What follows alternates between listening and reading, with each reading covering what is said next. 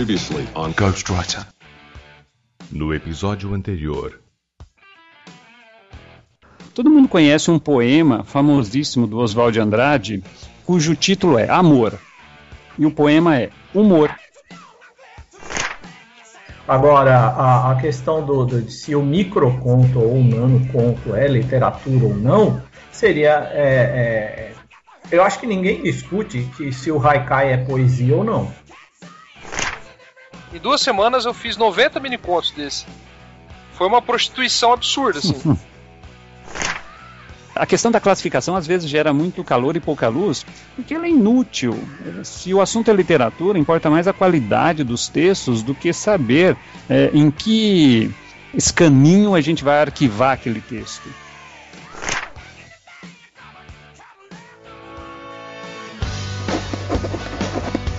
I'm a writer.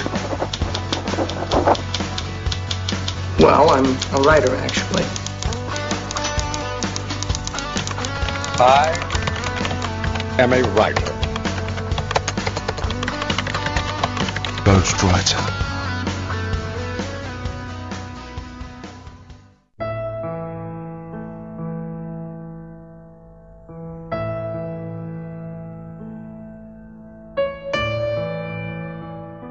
Saudações literárias, queridos ouvintes. Eu sou Ricardo Erdi e esse é o podcast Ghostwriter. O programa de hoje é um programa de utilidade pública. Nós vamos aqui hoje indicar livros para vocês. É mais um programa da série Listas, de que é disparado o que os nossos ouvintes mais gostam e mais pedem. E as listas de hoje seriam, ou melhor, a lista de hoje composta de livros de divulgação científica. Para a gente poder ter um grupo aqui que faça boas indicações para os nossos ouvintes, nós convidamos aqui um, um Dream Team. e vamos começar aqui com o nosso primeiro convidado. Seja bem-vindo, Miralha. Bom, em primeiro lugar, eu gostaria de agradecer ao convite e culpado de tudo isso aí é o Jefferson, viu? Jefferson Arezon. Fez, ele fez essa indicação, eu acho que pelo fato de que, em primeiro lugar, que nós somos amigos e de longa data a gente teve, assim, desde a adolescência, uma adolescência meio nerd, a gente fazer parte de um, de um grupo de astronomia, é, de astronomia amadora, e cada um tomou seu, tomou seu caminho. O Jefferson é um, é um físico, um cientista na URGS, eu sou um professor de, de filosofia na, na UFPEL, e, mas sempre, sempre é, não deixei de lado esses meus interesses diletantes, assim, especialmente por ciência, sempre gostei muito de ciência. Então, é, eu acho que pelo fato de o Jefferson saber que eu sou um devorador, era mais, hoje nem tanto, um devorador de livros, ele deve ter, deve ter me indicado, e eu me sinto bastante honrado, assim, de, de dividir esse espaço com vocês. Vamos lá, para continuar o nosso time aqui, é, nós convidamos também aqui um, um, um, dragão, que também é um podcaster, ele habita uma garagem, né? Então, seja bem-vindo, Lucas. Obrigado aí, galera, obrigado. Eu sou o Lucas Camargos, né, do Dragões de Garagem, podcast de divulgação científica. Também sou biólogo, né, formado em, em biologia e com mestrado em entomologia, fazendo doutorado na mesma área, em evolução de insetos. E eu tenho essa paixão por divulgação científica desde, sei lá, acho que desde quando eu assisti Cosmos pela primeira vez, assim, que, que eu resolvi consumir esse tipo de literatura que, que me fascina muito, assim, que, que tem suas pérolas, né? Tem seus livros ruins também, tem, seu, uhum. tem seus, é, seus autores que falam muita merda por aí também. Uhum. Mas é, eu posso dizer que é um dos estilo, estilos literários favoritos, assim. Que a gente às vezes não vê tanto, né? O pessoal comentando assim como literatura, talvez mais dentro da ciência mesmo. Mas hoje é o dia da gente falar desses livros. Hoje o nosso podcast é de literatura e hoje é o dia da ciência. E para fechar o Dream Team aqui, mais um podcaster aqui também. Seja bem-vindo aqui também, Jefferson. Oi, gente, eu sou o Jefferson Enzon, do Fronteiras da Ciência. Eu também agradeço o, o, convite e só quero corrigir, acho que o Carlos está tá completamente enganado, eu não convidei ele porque nós somos amigos, porque simplesmente não sobrou mais ninguém que, que tenha aceitado a indicação. então, eu sou, eu sou professor de física na, na Universidade Federal aqui no Rio Grande do Sul, em, em, em Porto Alegre, e eu só queria dizer que me pegaram de surpresa agora. Era pra ter lido todos esses livros, hein? vamos, vamos ver no que, que vai dar isso aí. E vamos ver, né? Agora fiquei até preocupado aqui. Mas, pessoal, vamos lá. A gente vai cortar aqui agora pros e-mails e daqui a pouco eu volto pro pessoal poder começar as indicações.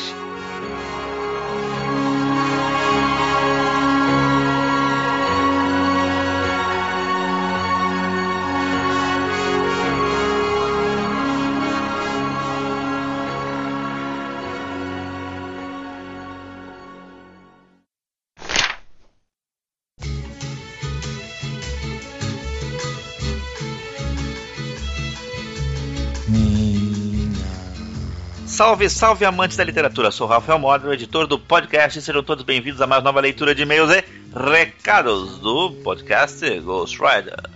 Ao meu lado para a leitura, ninguém mais, ninguém menos do que Ricardo Erdi. Seja bem-vindo, Ricardo. Olá a todos, estamos aqui juntos.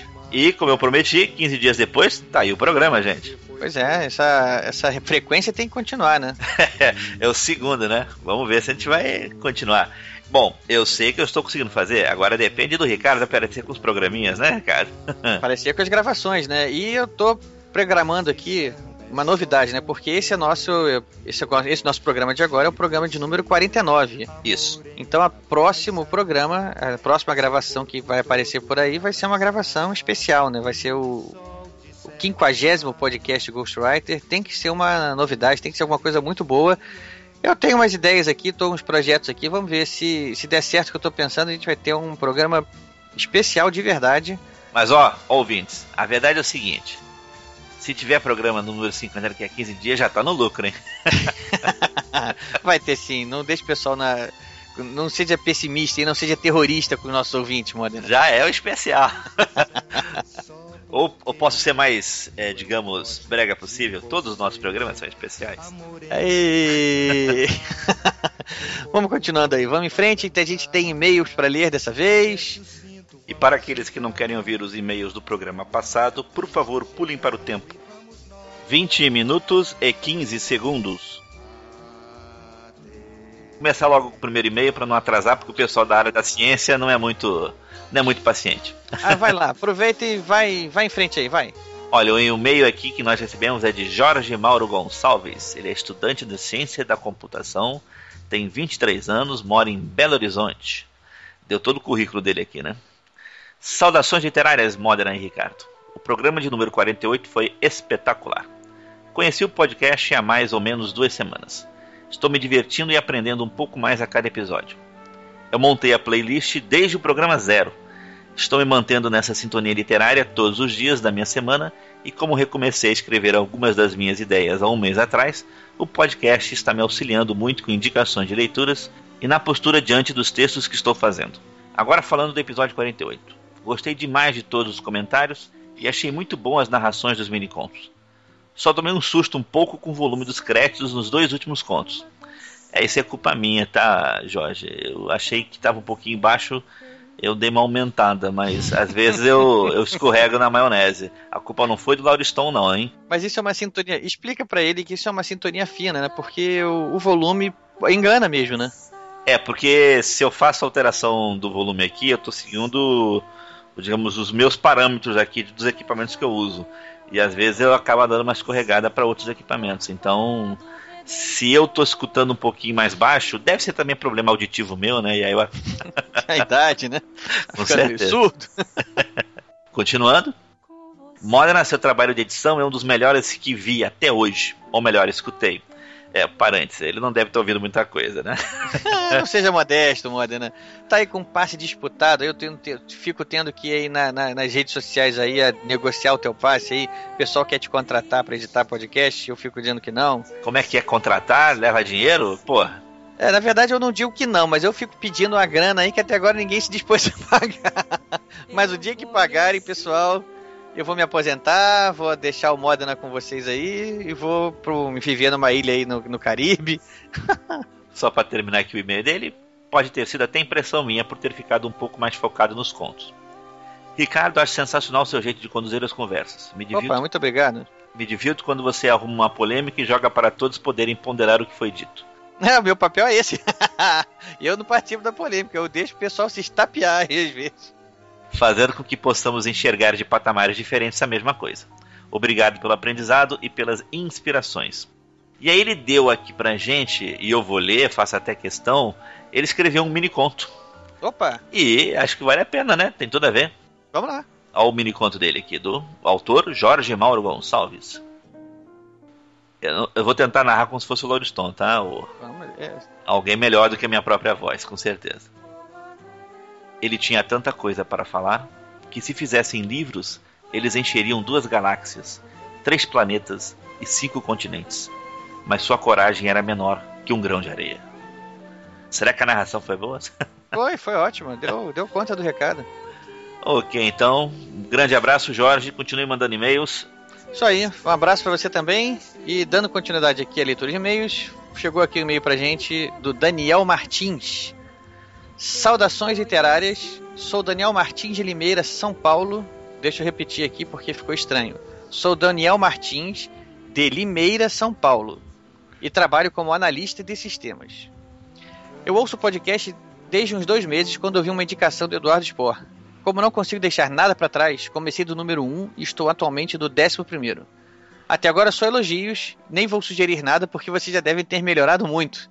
Ô Mordena, o que, que, você acha dessa frase aí? Não vou sugerir nada porque vocês já devem ter melhorado muito, hein? É, obviamente a gente era ruim, mas eu acho que eu tenho que concordar com ele. A gente deve ter melhorado com o tempo, né? é, ele continua aqui. Também sou um escritor iniciante e estou nesse momento naquela fase de mandar original para editoras e queria agradecer as dicas recebidas até agora, muito úteis para quem quer se arriscar nessa carreira. Cara, parabéns para você, já chegou nessa fase, sinal de que você já terminou o livro, já botou o ponto final, já tem muita coisa pronta aí por você para chegar a esse ponto. Boa sorte, cara.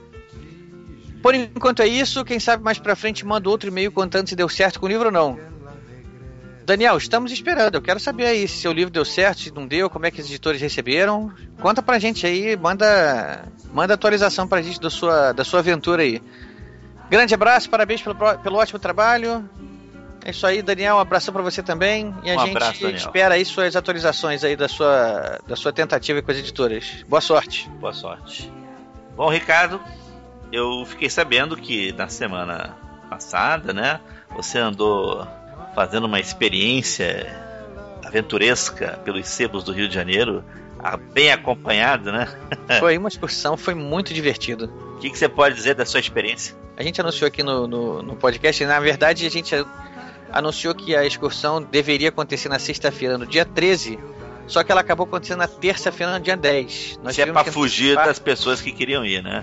Pelo contrário, a gente anunciamos no Twitter, anunciamos no Facebook que a gente tinha antecipado por questões de agenda da, do pessoal que tinha combinado lá.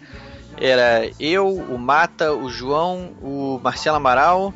É, para conciliar as agendas aí acabou que deu um desencontro e a gente teve que antecipar da sexta-feira para terça-feira. Foi o único dia que, que as agendas é, combinaram. A verdade, vocês estavam com medo da passeata, né? Então. E nem, nem, nem lembrava disso, é verdade. Teria, seria o dia da passeata, a gente nem sabia. Mas enfim, acabou dando certo. A gente foi na, na terça-feira, dia 10. Tivemos a, a, presença ilustre de um querido ouvinte nosso aqui, que já, já, já não é o primeiro encontro que ele vai aí, o Oliveira Lima. Laudelino, Laudelino. Laudelino Oliveira Lima. Ele, ele apareceu lá e deu presente pra gente lá. Deu dois livros. No final, a gente, nós almoçamos no restaurante ali no centro, depois tomamos um café e de lá partimos para a excursão para os sebos. Olha, eu vou te dizer uma coisa, é muito divertido nos sebos com o Mata. O Mata, aquilo, aquilo que o pessoal cansa de ouvir aqui, vou comprar amanhã, quando ele entra no sebo ele fica perdido, ele fica desorientado, parece criança em loja de brinquedo. É, é uma diversão entrar com ele lá. E, e o que o cara conhece não está no gibi porque ele chega lá, ele entra numa, numa determinada sessão lá, digamos assim, vou, vou chutar aqui entre nós aqui, é, thrillers jurídicos. Olha, o cara parece que já leu tudo. Ele chega esse aqui é muito bom. E esse aqui você não chega nem perto, esse aqui é horroroso. Esse aqui é um dos piores que eu já li. Oh, não, mas esse aqui é maravilhoso. Esse aqui eu te dou a dica, leve esse aqui agora que você vai adorar. Olha, é muito divertido ir com o Mata. Eu recomendo, a próxima vez que a gente marcar um encontro desse, que a gente for nos sebos aí do. A gente vai aqui no centro do Rio de Janeiro, porque é onde a gente vive, né? É mais fácil pra gente. Então a próxima vez que a gente marcar, a gente já tá com ideia de marcar de novo, quem sabe no mês que vem. Eu recomendo pessoal, porque é, é, estar no sebo com o mata é, é, é, engraçado. É que nem uma criança entrar na loja de brinquedo. E aí nós fomos no primeiro sebo, já revestimos alguns livros reservados, porque a gente queria fazer uma pesquisa de preço. Já no segundo que a gente foi, já saímos de lá com cada um com um livro na mão, ou dois. E depois a gente foi num terceiro que era muito grande e a gente o Mata perguntou alguma coisa lá pro vendedor e ele falou pra gente: olha, vai lá no final, tem uma escadinha lá, você sobe a escadinha que lá em cima você vai encontrar isso que você está procurando. Aí foi quando, gente, foi quando a gente se sentiu garimpando mesmo, porque a tal da escadinha que a gente tinha que subir já tava assim, só um, só tinha espaço assim para botar a pontinha do pé nos degraus, de tanto livro que tinha ali já empoeirado com cheiro de ácaro acumulado ali nos degraus da, do sebo da, do tal sebo. Olha que fungo mata, hein, gente? e a gente subiu. E o, o, segundo andar era o espaço inteiro da loja, só com prateleiras e mais prateleiras e mais prateleiras e livros estocados e livro amontoado pelo chão. Olha, e assim, já a ordem que já tinha lá em cima já não era muito. Você entrava numa prateleira, encontrava um livro de um determinado autor, daqui a duas, três prateleiras na frente encontrava outro desse mesmo autor, ou seja, estava fora de ordem, não tinha uma ordem definida ali. Então ali você tinha que garimpar mesmo, passar o dedo em tudo, olhar, pesquisar. Enfim, é, aí, é, aí o Mata deu o show dele, né? Pega daqui, olha dali, indica um aqui, comenta sobre o outro ali. E, e quando você vê, ele tá carregando cinco livros debaixo de cada braço. É, é, muito engraçado, tem que ajudar ele porque ele não, tá, se perde o equilíbrio. Resultado, fomos embora de lá porque não tinha mais espaço para carregar na mochila livro. Eu voltei para casa com, eu tô com eles aqui na minha frente, a pilha. Eu voltei para casa com mais um, dois, três, quatro, cinco, seis, sete, oito livros. Eu que vivo reclamando do tamanho da minha pilha de livros aqui comprados e não lidos, ainda me arrumo mais oito livros para acrescentar nessa pilha aqui. Vou dar uma, uma, uma lida rápida aqui nos títulos, ó. São três do Arlan Coben. Alta Tensão, seis anos depois de O Inocente. O outro livro é a bibliografia do Paulo Coelho, chamada O Mago, de Fernando Moraes. Isso é obrigatório para todo mundo que pretende escrever, pretende estudar escritor. Biografia do Paulo Coelho, O Mago. Eu também comprei outro de Philip Margolin, que foi uma indicação do Mata mesmo. Que eu tinha falado para ele que eu gosto de ler trilha jurídica, eu gosto dos livros de John Grisham. São livros divertidos que a gente ler rapidamente. E ele me garantiu que o Philip Margolin é ainda melhor do que o John Grisham. Eu peguei um livro chamado aqui Prova de Fogo. E por último eu peguei também um livro do John Green, Quem é Você Alaska? Tá dentro da. Tá até lacrado esse, tá novinho, tá intrínseca. Com isso são seis livros, né? E os outros dois foram os livros que o Oliveira Lima deu de presente pra gente aqui. É... Como Nascem os Monstros e o outro é Oeste, sobre o jogo do bicho no Rio de Janeiro. Enfim, nunca, nunca tive com tanta coisa para ler na minha vida. Mas como eu disse, foi uma tarde muito divertida, muito proveitosa. Vai rolar mais e eu falo pra galera aí, quem gosta de livro, quem gosta de garimpar em sebo e quem gosta do Mata principalmente, não pode perder a próxima vez que a gente marcar aí, porque o Mata é, é um showman. Quando ele entra no show, ele tá no ambiente dele ali. Ele se solta e aí você vê o que é que um, um vício faz com a pessoa. Bom, eu não fui, gente. Obviamente perdeu-se muito do interesse na, na ida, por isso que não apareceu muita gente, né? não, nós tivemos e-mail de pessoas aqui também, além do Oliveira Lima que apareceu também, teve e-mail de outra de outra outro ouvinte também que falou que estava programado para ir, que na última hora aconteceu imprevisto, não pôde ir. Teve mais gente lá que se manifestou também. Enfim, acabou que foi só o Oliveira Lima de, de ouvinte nosso, né? Mais, mais o grupo que já estava marcado. É o primeiro. Depois terá mais e vai aumentar, obviamente. Bom, depois dessa grande aventura vivida pelo Ricardo e nossos queridos amigos e convidados e ouvintes, vamos dar sequência à nossa leitura dos endereços, né? Da gravação que eu fiz. Segue a gravação aí para vocês. Todo mundo vai ter que ouvir agora pacientemente os nossos endereços, a começar pelo nosso site que é o programa gw.podomatic.com, programa gw.podomatic.com. O nosso Twitter, que é o arroba programa GW, arroba programa GW.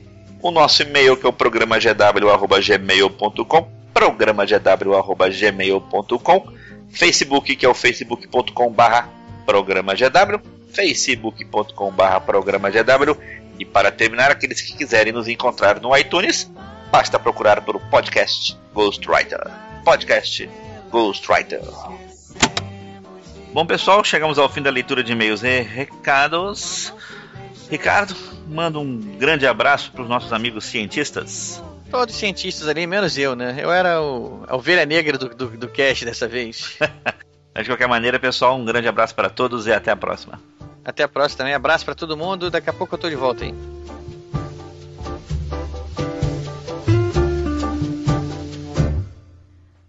te contar.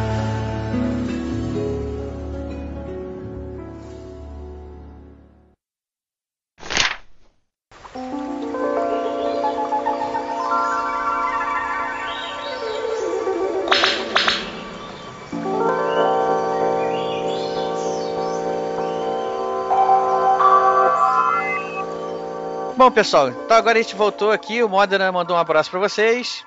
E a gente então pode começar com o nosso, nosso papo aqui. Aliás, antes de começar aqui com as indicações propriamente ditas, eu queria fazer uma pergunta aqui. Quem quiser responder de primeira aqui, fique à vontade. Como vocês enxergam esse, esse ramo da literatura? Isso é literatura? O livro ser bem escrito faz alguma diferença? Vamos lá, eu queria a opinião de vocês sobre esse tema antes da gente começar nas indicações propriamente ditas. Eu acho que tem uma, uma gama bastante grande, tem todo um espectro né, nessa categoria, que vai desde o texto feito às pressas, mal escrito, até aquelas obras que podem ser consideradas realmente literatura. Então, nesse último, último extremo, a gente pode, sem dúvida, colocar livros como Cosmos, né, e autores como Carl Sagan, Richard Dawkins, que certamente escrevem extremamente bem. Então, sim, eu considero literatura. Sim, e, e, similar na. Parecido com o que acontece na literatura, né? Que às vezes a gente tem uma história boa, mas o cara não escreve tão bem, né? Às vezes a, leitura é arrastada e tal. A gente às vezes tem muito isso também na divulgação científica, a gente pode traçar um paralelo. Que às vezes a ideia é muito boa, né? A ideia que o cara quer passar, o conceito científico e tal, mas a escrita dele é meio cansativa. Então acho que é, é, é uma interface, né, da, da ciência com a, com a arte, digamos assim, mais um. É, uma mais pessoa uma tem uma pessoa tem credenciais científicas, né, mas isso só, só isso não garante que Sim. ela consiga escrever bem. Miralha, você começa? Sua primeira indicação? Sem querer fazer nenhum um trocadilho infame, mas o primeiro livro que eu, que eu vou indicar são os três primeiros minutos do Steven Weinberg. Esse é um livro, é, é, por acaso eu acabei conhecendo o pessoal desse grupo de astronomia que reuniu um monte de adolescentes nerds, é, incluindo o Jefferson, é, porque eu fui comprar, fui comprar esse livro e por acaso eu descobri na livraria um rapaz, um, jovem lá também que viu que eu estava interessado e aí me convidou para participar de um grupo de astrônomos amadores e tal. Bom, enfim, aí então eu li esse livro há mais de 30 anos atrás. E realmente é uma excelente introdução, assim, para quem quer saber o, a idade, o fato dele ser um pouco mais antigo é, é interessante porque ele, digamos, ele tem uma força histórica relevante. Então a gente consegue acompanhar muito bem o surgimento, assim, a consolidação da cosmologia moderna, né? pós, pós radiação de fundo cósmico. E para colocar isso e, e, e digamos e, e reforçar uma ideia de que a, a, ciência e a física agora, segundo, né, segundo Steven Weinberg, na, na apresentação que ele faz desse livro, que nós temos, inclusive agora, a ciência teria autoridade de pegar todas, todas aquelas nossas ambições de conhecer nossas origens, né? Que isso estaria só, digamos, nas mãos da, é, das religiões é, ou então da, dos mitos que, que atravessam as, as, culturas. Ele vai dizer que não. Agora, inclusive, a própria ciência pode nos mostrar de como era, como é que era o nosso, como era a nossa realidade nas suas origens. E isso fazendo, fazendo uma, uma apresentação minuciosa de todos os elementos de ciência, de descobertas assim que estão envolvidos e da apresentação das teorias mais relevantes que seriam a em, em, em, combinação a teoria da relatividade e a mecânica quântica de uma forma magistral, né? magistral. Então, embora esse seja um livro de, de 1977, que é, digamos, pré energia escura, pré-matéria escura, é uma excelente introdução assim ao modelo padrão para mecânica quântica. Então, eu, aí eu, depois de 30 anos eu fui dar uma digamos, passada, passada de olhos novamente no livro, achando assim, pá, acho que eu vou me decepcionar vendo esse livro, vou, vou ver que ele vai estar tá defasado, né? É, é, se perdeu no tempo. Não, não, não, é, tá, não, maravilhoso. E esse cara, bom, é, esse, assim, se a gente quer falar de credenciais, pô, em Jefferson, esse é o cara, né? É, o Steven Weinberg, ele é Nobel de Física e é um dos responsáveis por uma das poucas teorias unificadas que a gente tem hoje, né? Que teoria que unificou a, a, força a força fraca com o eletromagnetismo. Então ele, ele dividiu o, o, o prêmio, acho que com o Salam, que é paquistanês, e tinha mais um que eu não lembro. Eu é, não, mas sem dúvida. Sheldon sem dúvida, Glashow do Wikipedia. É, é. Glass Não, não o Cooper. Não é o Sheldon Lee Cooper, não, né? Não, ainda, ainda não. Ele tem um projeto, né, Jefferson? Ainda tem um projeto de super unificação, assim, que ele não. Pelo, talvez pelo fato de ele ter sido bem sucedido, né? Olha, Olha não sei. É, ele é. deve estar. Tá, se ele estiver vivo, ele está bem velhinho hoje em dia. Ah, não, não tá, mas tá vivo, sim, tá vivo. Então, esse livro eu, eu, eu recomendo fortemente. Parece que a tradução tá, tá legal, tá, tá caprichada. E é, é outro exemplo, assim, de um cara é, fazer tu pensar que tu é mais inteligente que tu é mesmo, né? Porque fica lendo assim, pô, eu tô entendendo tudo que o cara tá apresentando aqui. Ah, cara, que legal você falar isso.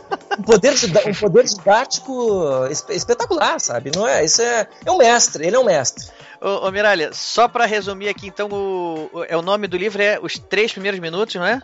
É, uma discussão moderna sobre a origem do universo. E o autor? Stephen Weinberg. Stephen Weinberg, Os Três Primeiros Minutos. Isso, Os Três Primeiros Minutos. Eu diria, eu, eu, eu teria para apostar que ele é um clássico da cosmologia do século XX. Então vamos para continuar aqui nossa primeira rodada de indicações. Lucas Camargos, está contigo aí o Dragão de Garagem. Então, eu tava pensando em citar outro e tal, mas aí chegando na mesma premissa, na mesma ideia do, dos três primeiros minutos aí do Weinberg, acho que convém ficar no mais ou menos no mesmo assunto. Uhum. E aí eu pensei em falar do A Dança do Universo, do Marcelo Glazer, que é um autor brasileiro aí, um físico brasileiro, que é professor aqui nos Estados Unidos.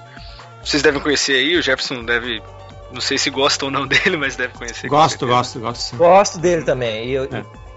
Inclusive, eu gostaria de dizer assim, ó, é, o, o último livro dele, esse. Uh, Ilha do Conhecimento. A, a, Ilha do Conhecimento. Não li ainda.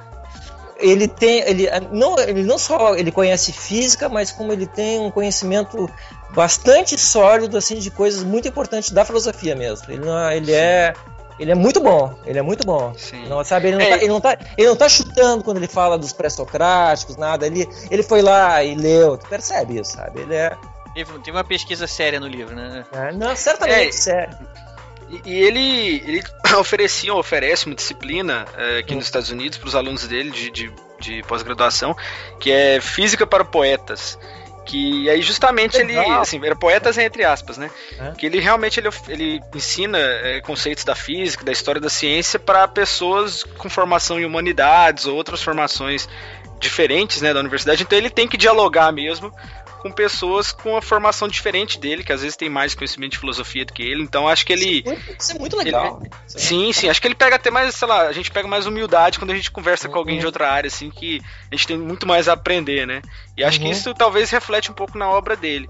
E, e, é o caso, eu acho, do Dança do Universo, que, que eu não expliquei ainda o que é, basicamente, o livro, né? Mas ele faz um grande apanhado inicial, assim, da, da, da história dos mitos de criação da humanidade, ah, de como diferentes povos é, concebiam o início de tudo, né? o início do universo, o início do cosmos, o início da vida.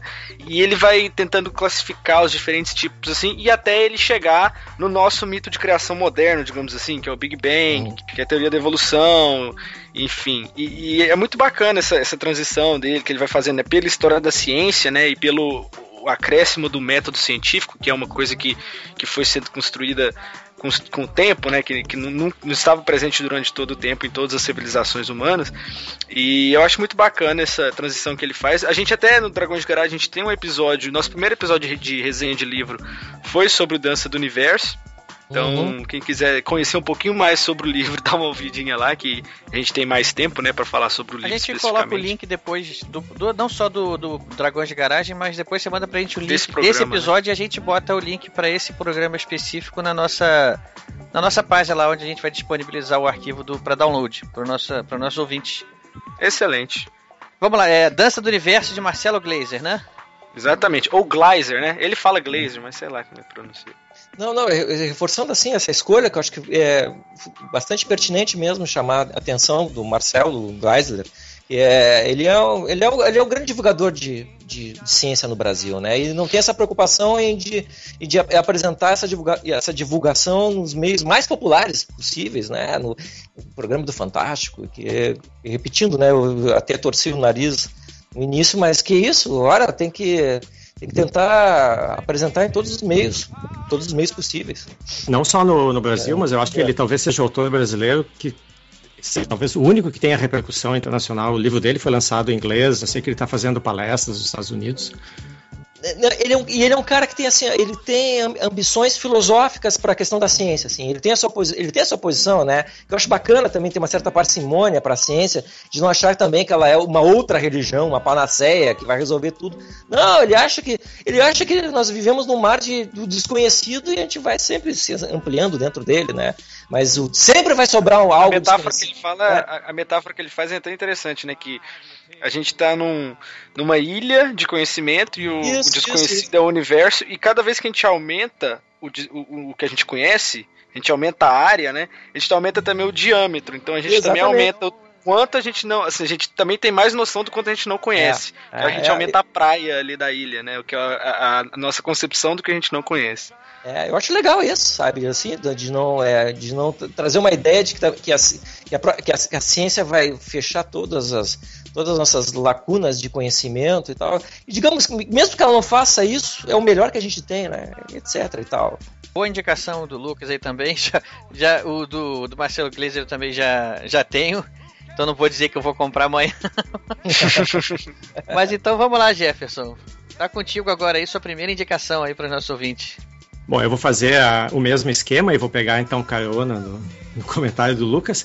Então, a, a, minha indicação é um autor brasileiro também. Eu acho que a gente tem uma deficiência muito grande em termos de divulgação científica aqui nesse país. Um pouco é, é um pouco é reflexo do tamanho da comunidade que consome né, esses livros, se a gente vai comparar com os Estados Unidos, onde são lançados quase que diariamente novos, novos títulos, a nossa produção original é muito pequena. Né? Então, eu acho que o Glazer é um dos, dos, grandes autores que a gente tem agora. E me lembro do, do Ronaldo Mourão, que foi o, o primeiro autor de divulgação que eu li, foi o primeiro livro de astronomia que eu achei numa biblioteca. Ronaldo perdido. Rogério de Freitas Mourão, né? É. Isso, que, que faleceu ano passado. E, bom, ele era astrônomo, ele tem livros clássicos como Buracos Negros. O, que eu, o, o, livro que eu conheci, que eu primeiro li, foi o Da Terra às Galáxias, que era uma compilação enorme, gigantesca de dados. Eu não me lembro mais se ele era agradável de ler, mas ele, tinha muitas tabelas, dados. Eu fiquei descobrindo antes de todo mundo que ia ter um eclipse, saía avisando. Então, mas não é esse livro, não é esse, esse autor que eu quero uh, recomendar. Eu acho que ele é uma pessoa que sim deve ser, deve ser lembrada, né, até porque faleceu há, há pouco, como talvez um dos, dos pioneiros na, na divulgação científica nacional. Eu concordando, acho que eu, eu, só consigo pensar nele antes do, do Gleiser, assim, não consigo pensar outra figura como. Certamente. Tem mesmo. o Ângelo Machado, né? Mas o Ângelo Machado é mais é, livros infantis e tal. Uhum, uhum. Não, mas, mas é o Rogério. Certamente na escala de, de produção, que o Morão tem N livros, uhum. é, ele foi diretor do, diretor do Observatório Nacional, teve outras obras de divulgação. Ele tem, ele tem um dicionário de astronomia, um dicionário enciclopédico, que é uma coisa assim monstruosa aquilo, é um troço, é um cavalo, né?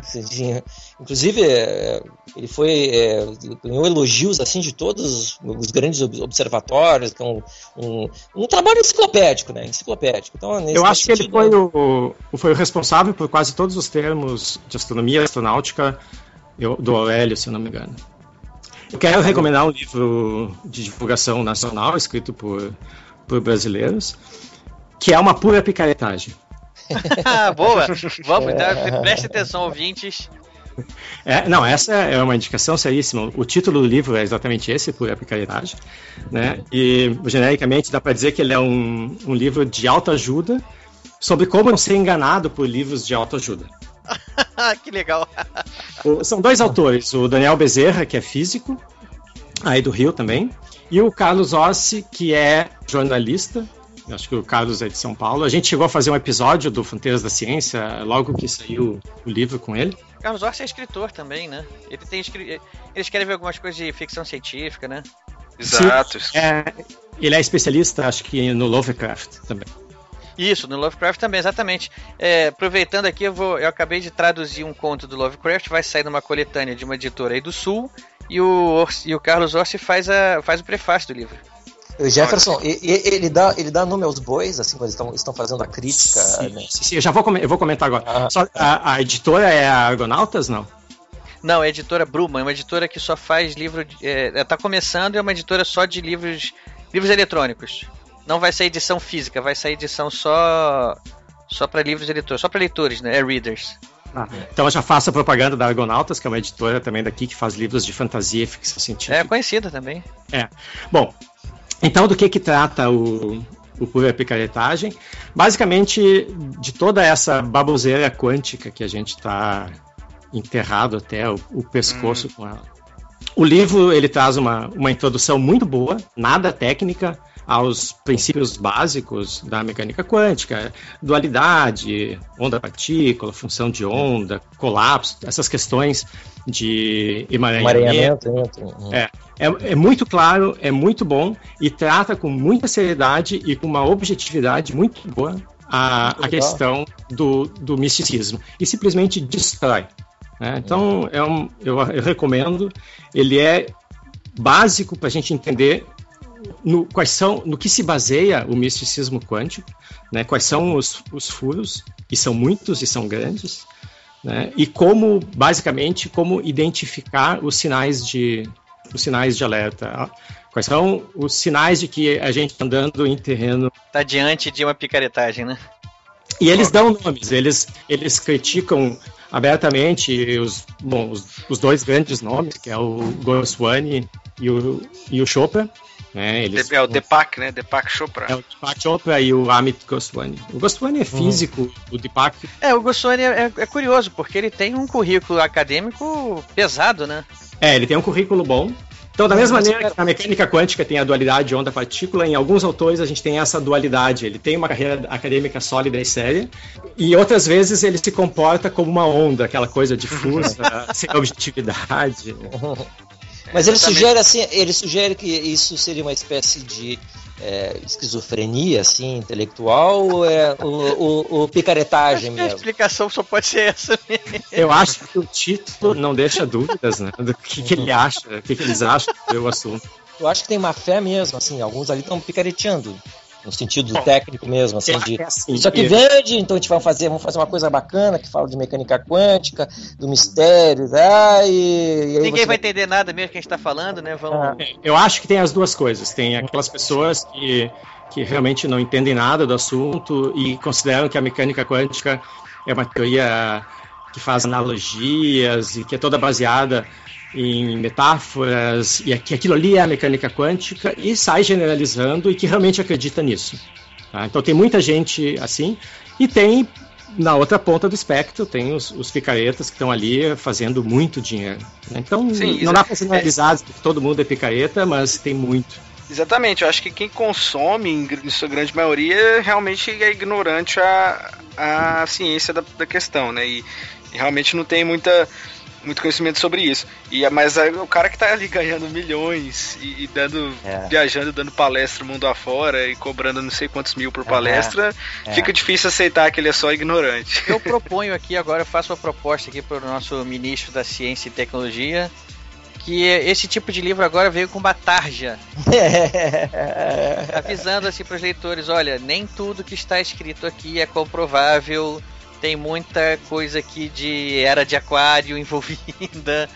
Então, resumindo, a minha, a minha indicação é esse livro nacional, Pura Picaretagem, para quem quiser conhecer os princípios básicos da, da mecânica quântica, a parte científica está muito bem desenvolvida ali.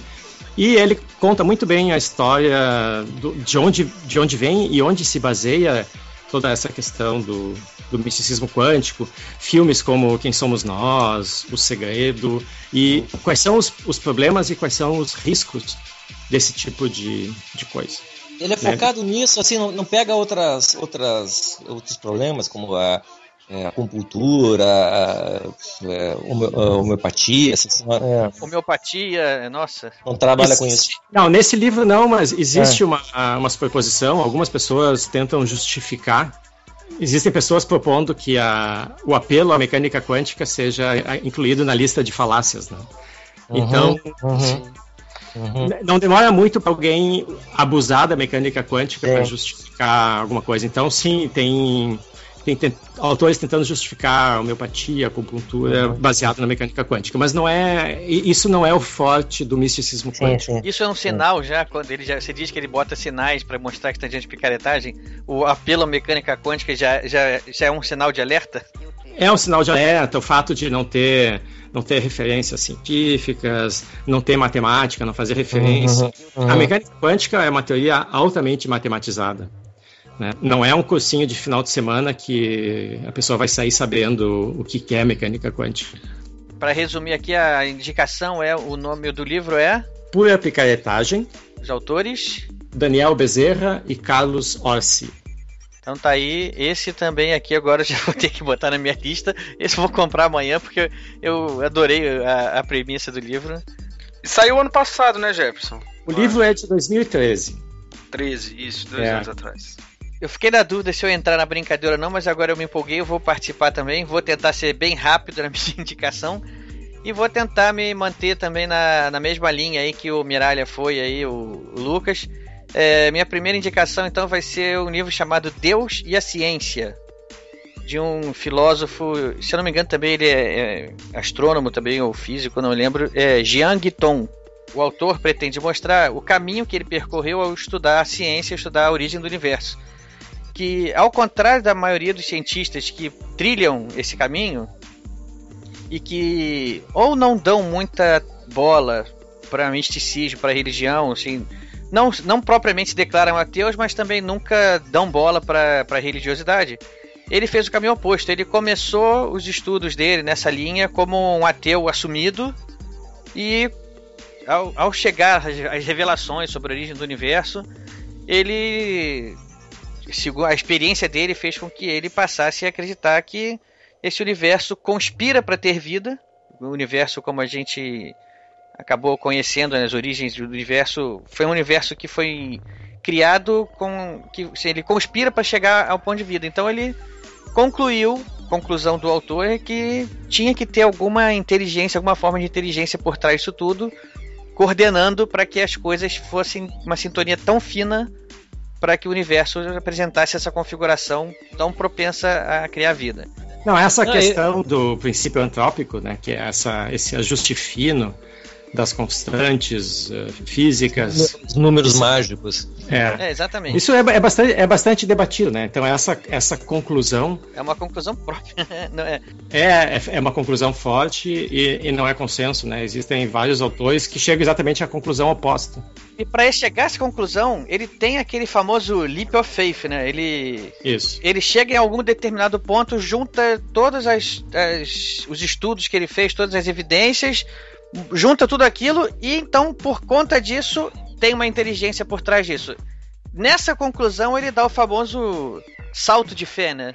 Leap of faith, aí que, que assim, nada permite que ele faça isso dentro da, dentro da lógica, né? Dentro da, da, da lógica científica, né? Nada permite essa, essa conclusão, né?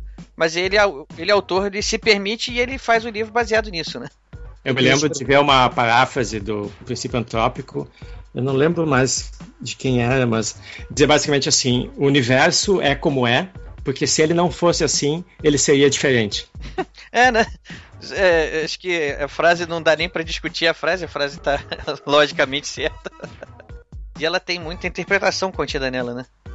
É, claro, porque tem gente que diz que o princípio antrópico é uma tautologia, né? Que Uh, tem gente que apela para interpretações de, de, universos paralelos para tentar explicar. Bom, a gente tem uma infinitude de, de possibilidades. Algumas algumas dessas realizações vão dar constantes que dão universos estáveis. Nesses universos estáveis é onde pode evoluir a vida, nos outros não. Então a gente está aqui porque a gente está aqui. Né? Então tem toda essa discussão de que se o princípio antrópico é tautológico, não é. É uma questão profunda. É. aproveitar que então eu vou me, vou, me, vou me valer da minha posição privilegiada de ter físico aqui, um filósofo da ciência aqui também. Professor de filosofia. para poder a minha, tirar a minha, a minha dúvida, porque eu li esse livro já tem também alguns anos, alguns bons anos aí. Eu, eu, ia te fazer, eu ia te fazer uma pergunta, assim, para não. Tá dentro do que tu tá colocando, assim. É, é, ele.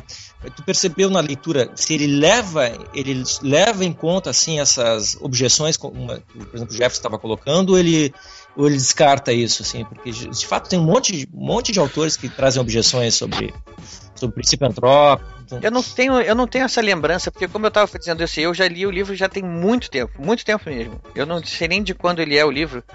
Posso dar uma pesquisada rápida aqui enquanto estou falando. Assim, a, minha formação também me permite ter uma compreensão mais limitada de, dos argumentos dele ali, né? A minha formação é economia, não é, não é uma formação que eu tenha ali todos os conceitos ali já entranhados no meu DNA, né? Então, é, eu, eu não me lembro dessa se ele faz, se ele levanta esses argumentos também que seriam contra a conclusão dele. Sim, sim, sim. Uhum. Não, só por curiosidade. Ele, ele, faz, ele fica ao longo do livro fazendo exercícios, por exemplo, ele diz que é, por, o mais próximo que a gente consegue se aproximar do Big Bang seria 10 elevado a menos 63, né, 0,6301 segundo uhum. após a, o Big Bang. Eu não sei se, se já chegou mais próximo do que isso ele diz que nesse momento já estavam formadas as quatro forças fundamentais do universo e a combinação entre elas é perfeita para que o universo mais à frente na sua evolução gere a vida. E ele começa a fazer o exercício seguinte: vamos manter três dessas forças constantes e vamos mexer em uma delas. Por exemplo, a gravidade. Uhum. Vamos botar a gravidade um pouco mais forte que ela é, e aí o universo que é gerado com a, com a gravidade mais forte não gera vida. Ah, então vou botar a gravidade um pouco mais fraca e o universo que é gerado também não gera vida. Ah, então vamos botar a gravidade normal e vamos mexer um pouco na outra. E assim por aí vai. Uhum. Todas as mudanças que ele faz, a conclusão de que seriam universos onde a vida não seria possível.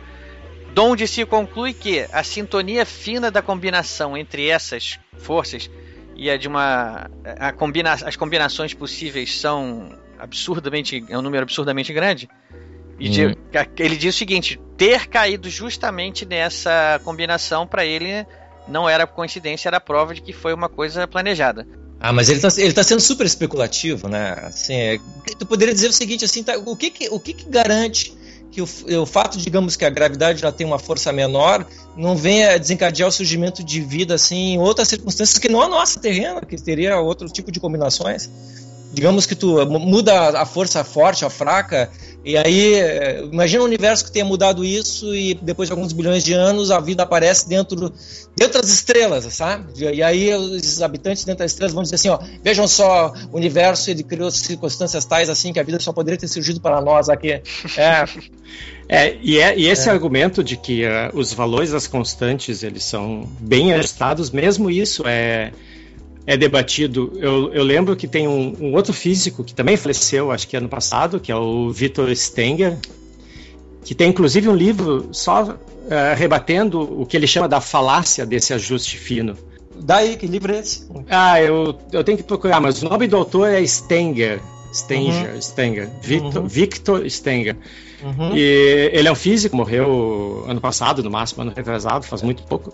Uhum. E ele tem um livro eu não me lembro, eu não cheguei a ler, eu só ouvi uma entrevista com ele, e ele, ele argumenta que esse ajuste fino não é tão fino, as incertezas que a gente tem na, nas próprias teorias são, são bastante grandes, então que não é. É, é, é o que em inglês tu diz que é um, é um stretching muito grande assim do, do argumento, é, é realmente esticar o argumento para ele encaixar no, no, que eles querem. Então e também e também tem uma coisa de pensar a vida assim como quase como se fosse algo sobrenatural, né? Assim, ah, ela é uma coisa quase que impossível de acontecer, só um milagre para a vida ter dado. Acho que tem um pouco desse ranço ainda assim de vitalismo por trás, assim. É, isso a gente ainda não sabe muito, mas eu, bom, enfim, eu tava falando para vocês que eu me aproveitar da minha situação privilegiada aqui de ter pessoas que podem tirar a minha dúvida, porque dentro da minha limitação quando eu li o livro, as minha, eu achava o seguinte, pô, esse livro vai me, é, vai me fazer pensar de outra maneira, né? Vou lá ler o livro então, né? Vou, vou ver que conclusões ele chegou, vou ver se eu consigo acompanhar ele. E quando ele é, mais ou menos conclui isso, é que ah, essa, toda essa conformação é única e só pode ter sido só pode ter vindo de uma de uma inteligência superior que estava programando isso tudo. A minha, a minha dúvida que surgiu nesse momento foi o seguinte: quem disse que essa é a única tentativa do universo até agora? Essa, essa minha dúvida procede, não? É, é o que eu estava dizendo antes. É, antes é, se tu levar em conta que uma das possibilidades, uma das possíveis interpretações que a gente tem da, da, da mecânica quântica é a possibilidade dos multiversos, de é, que existe, existe, um número infinito de, de universos, bom, aí pode tudo. É. É, tu vai ter todas as combinações possíveis de constantes, algumas vão dar universos estáveis, outras não. É, eu achei aqui o nome do, do livro, é um livro de 2011, Uhum. E traduzindo livremente, eu não sei se ele foi editado no Brasil, mas ele, ele se chama A Falácia do Ajuste Fino. Porque o universo não é desenhado para nós.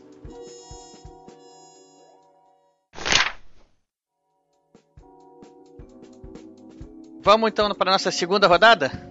Vamos lá, Vamos né? Lá. Poxa, já, já estamos com um, um, muito tempo. Segunda rodada, então. Vamos lá, Miralha. Dando continuidade ao que estava sendo discutido, é, um, um, pouco na contramão do que eu estava sugerindo, né? Porque eu vou sugerir exatamente um livro de astronomia. Justamente eu falando, né, que hoje em dia não valeria a pena mais comprar um livro de astronomia, porque tu encontra tudo na, tu encontra na Wikipedia, né? Se tiver interesse ou muito mais é um livro de astronomia, mas o diferencial dele é porque ele é um livro, na verdade, de história da, da astronomia. E pegando, talvez, a questão mais, mais abrangente e preocupante, assim, que, que traz uma pergunta que traz uma inquietação cosmológica pela sua, pela sua simplicidade ao mesmo, e ao mesmo tempo alcance. É um livro que se chama, o título é A Escuridão da Noite, um enigma do universo escrito por um astrônomo chamado Edward Harrison. E o livro é o seguinte, ele começa assim com um problema que é, muita gente é, até pouco tempo achava que isso tinha sido uma, uma digamos, uma, uma constatação relativamente recente dentro da ciência, que é chamado do paradoxo de Olbers. Olbers era, na verdade, até um médico que dizia o seguinte, uma questão cosmológica, né? uma, uma pergunta assim, uma inquietação cosmológica, pensando o, o tamanho do universo e, e, levando em conta assim se ele está preenchido ou não de matéria. Um, o Olbers se perguntava assim, pô, se o universo ele é preenchido, ele é infinito e é infinitamente preenchido por estrelas, então por que, que a noite é escura? Alguma coisa está acontecendo. Na verdade, essa questão já aparece lá entre os gregos. E o, o trabalho do Harrison é mostrar dentro da história da astronomia, e isso que é impressionante, você não tem ideia assim do, do, do, das, das tentativas que foram apresentadas como solução para esse enigma, né, esse enigma, como ele, ele coloca como subtítulo do texto, do que por que, que o céu é escuro à noite. Então tem as, as, as, as alternativas científicas mais, mais bizarras que a gente possa pensar, assim, as, as especulações mais, mais estranhas e alguns personagens inusitados que aparecem assim, sendo levados a sério na sua, na sua iniciativa de dar uma resposta de, do, do que, está acontecendo no espaço para a gente entender por que, que, a noite é escura na noite. Por exemplo, o Edgar Allan Poe, ele tem uma, uma resposta que é levada a sério, dá uma resposta a isso. Não valeria a pena a gente entrar aqui no detalhe de como uma coisa funciona, mas num, livro chamado Eureka, ele leva esse problema em, em, conta, ainda mais numa época assim que, por exemplo, nessa época não estava claro ainda para a astronomia se, a, se a, a Via Láctea era uma ilha isolada e o resto seria um espaço vazio. O próprio Edgar Allan Poe tem uma, uma resposta para isso e aparece um monte.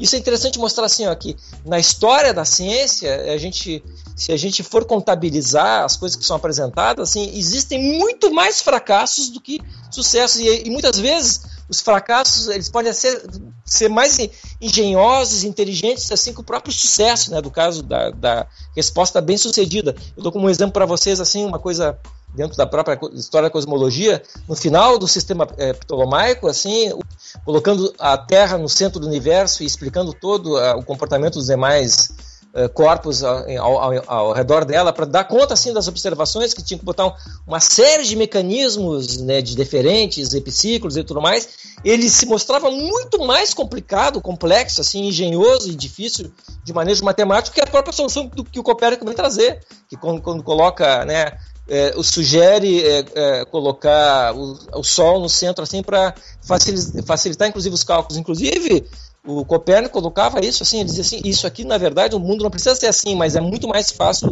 do que calcular. Então, ah, só um pouquinho, esse... Carlos. O... Na, na, pelo menos nas primeiras versões da, da, teoria do Copérnico, ele também tinha epiciclos E não era tão mais simples assim de fazer os ah, é, ok, ok. Também tinha, também tinha epiciclos, mas depois ele larga os epiciclos e deixa nesse modelo modelo com é, é órbitas é, concêntricas, né? Não, não, não, não, concêntricas, né? O Copérnico.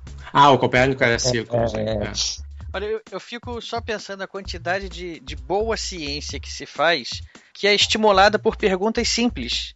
Por que o céu é azul? Por que a noite é escura? Né? Esse tipo de. Essas perguntas, por mais simples que, que pareçam, elas é, trazem, se elas embutem uma pesquisa, às vezes, pesada por trás delas e que levam a, a revelações importantíssimas, né? E isso que é legal nesse livro, porque ele, assim, a partir dessa pergunta simples, ele faz assim, ele faz toda ele conta toda a história né, da, da cosmologia, mas mostrando os personagens que, que não sobreviveram tá? e não, não deram certo. E quando eu fiz essa comparação, é nesse, nesse intuito assim, de dizer que às vezes uma hipótese científica ela, ela, ela prevalece não pela sua complexidade. É, você tem teorias que estão estão concorrendo e eventualmente pode... vale de Ocan, né? É, pode acontecer justamente que tu exatamente que tu pode fazer a escolha daquela que é, até pode ter menos, é, menos é, conteúdo matemático, etc.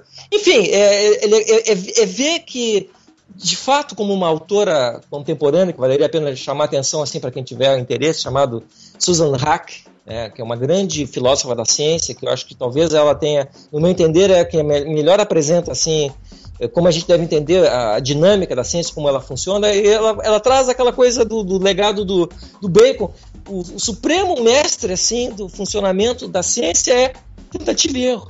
Tentativa e erro. Especulações que tu, que tu lança, né? Faz assim, ah, vamos, vamos jogar essa hipótese. Pá, vai, não deu, vamos para outra, vamos lá. Só explicar o que é navalha de Ockham, é, é um princípio que que, assim, resumidamente diz que se existem duas explicações para um mesmo fenômeno, a, a mais simples se der conta de, dessa, de explicar aquele fenômeno, é com ela que você fica, né? Exatamente, exatamente isso. É um princípio de economia. É um princípio de economia, exatamente. Não multiplicarás as entidades além da necessidade. É. Isso. Ou seja, se para minha teoria eu preciso botar alguns anjos empurrando os planetas, opa, alguma coisa não tá, tá desnecessária, ou tá a mais, né? Porque eles vão continuar, eles vão a gente consegue ainda dar explicação para eles. Sem precisar dos anjos, né? Sem dos anjos. Então não, então tira os anjos fora. então vamos lá, qual é o nome do livro mesmo, o autor? É A Escuridão da Noite, um enigma do universo. Como é, como é que é o autor mesmo? Edward Harrison.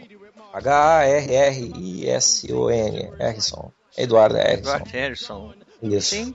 Muito bom esse livro, muito legal. Tá aí a nossa primeira indicação da, primeira, da segunda rodada. Vamos lá, Lucas, tá contigo de novo. Então, meu próximo livro aqui é do biólogo, talvez o início da formação dele seja biólogo e hoje a gente pode chamar ele de várias coisas, que é o Jared Diamond, o autor, e o nome do livro é o Armas, Germes e Aço. Acho que tem no Brasil já, mas em inglês é Guns, Germs and Steel. Tem, eu tenho esse livro também. Fantástico, né? Tem esse livro em português aqui já. É. Como é que é tava discutindo, tava discutindo no almoço hoje esse livro. Em português é Armas, Germes e Aço, exatamente assim. Jared Diamond. Eu acho que eu nunca tinha visto, visto para comprar no Brasil, acho que por isso que eu achei que não tinha em uhum. português. Uhum. Mas ele é um livro que é sensacional porque ele parte da premissa assim, conta a história que ele estava andando numa praia lá em, em Nova Guiné e aí um cara que, que era tipo um guia dele lá da, da tribo e tal, fez uma pergunta para ele, ah, por que, que vocês têm helicóptero e tal, e, não sei, e toda a tecnologia e a gente não tem? Aí ele, pô, ele parou pra pensar se ele não tinha uma resposta pronta, né? E aí que ele começa, ah, todas as respostas que, que as pessoas, que os historiadores e tal é, deram até então eram é, respostas meio que que ele fala de causas próximas e causas últimas, né? Então eram tudo de causas mais próximas, assim, ah, porque porque vocês não, sei lá, é, porque esse, esse povo não teve, não foi um povo imperialista. Ah, mas por que, que ele não foi um povo imperialista? Você vai conseguindo cada vez mais, você vai puxando outras perguntas. Ah, porque é, não se desenvolveu o capitalismo? Por que uhum. não se desenvolveu o capitalismo? Porque não tinha uma classe burguesa enquanto a outra? Enfim, buscando a origem das coisas, né? Vai. Exatamente, porque todas essas explicações elas falham em, em explicar por que que todas essas questões, feudalismo, capital, é, burguesia e, e, revolução industrial, uhum. revolução francesa, o escambau, aconteceu nos países europeus e não foi acontecendo nas outras, né, nas colônias e nas outras uhum. é, civilizações pelo mundo.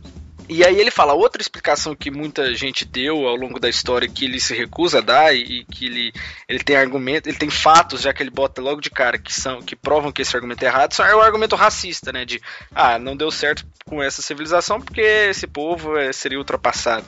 Ele fala, não, essa explicação ela é ela é cômoda, ela é, ela é tem falhas morais grandes nela e eu, eu tenho provas de que ela é falha, né?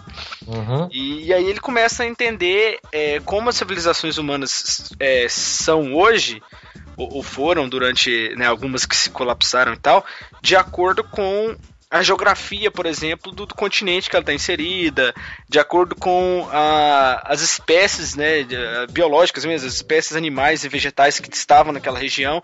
E, e é interessante, tipo, ah, o povo europeu, por exemplo, eles podiam migrar muito assim, quilômetros e quilômetros sem ter variações de latitude, né? Porque o continente europeu e, e asiático ali ele é mais é, horizontalizado. Então, uhum. essa migração humana você pode ter uma, uma, uma, área né, plantável e tudo mais, habitável muito grande, sem ter variações muito bruscas de temperatura, por exemplo. Então você pode ter uma, um, um império ali, uma civilização que cultiva as mesmas coisas, que, que não tem. É, é, né, que, que pode levar os animais, né, os seus animais para diferentes lugares, sem precisar de procriar outras raças né, diferentes, ou de, de, procurar, de procurar outras espécies. Enquanto o continente americano, né, que ele é mais verticalizado, é, qualquer migração em, em massa, assim, e, e, uma tentativa de ocupar um grande espaço, ela estava limitada por isso também, né? Entre não outros tem, fatores. Não tem o Mediterrâneo no meio da América, né? Para ajudar. Também, também. então não tem o, é, é, o próprio o Mediterrâneo e também, é, por exemplo, a Inglaterra lá em cima, né? Que ela tem o, o oceano em volta ali, o Canal da Mancha e tudo, que permite também que a temperatura ali não seja tão Sim, brusca. Exatamente. E, e, ele vai falando isso, porque às vezes as explicações também eram só na questão de, de frio, calor e tal. E ele, não, não é tão simples assim. E ele vai jogando, olha, ah, e por que que os europeus, por exemplo, foram muito mais foram resistentes à varíola, né? E, e levaram a varíola para a América. E ele fala que o, os povos é, da Eurásia, né, da, da Europa e da Ásia, tiveram contato com animais domésticos muito cedo, assim, na história da, da vida humana, né, da história da evolução humana. Na Eurásia também tinha muito mais espécies de animais é, domesticados do que na América, né? Na América não, não se tinha grande variedade de animais domesticados. Né? E, uhum. e, aí ele fala, isso, o homem tendo contato com isso, ele já foi selecionado, né? Ele, ele usa conceitos de evolução e conceitos de antropologia para explicar. E é bacana, assim, tem gente que critica por ele tentar ser um pouco determinista e tal, mas eu acho que é até pelo contrário. Eu acho que a, a bacana dele é, é, é, ser uma, uma coisa não determinista nos moldes século XIX, que, que se tinha muito.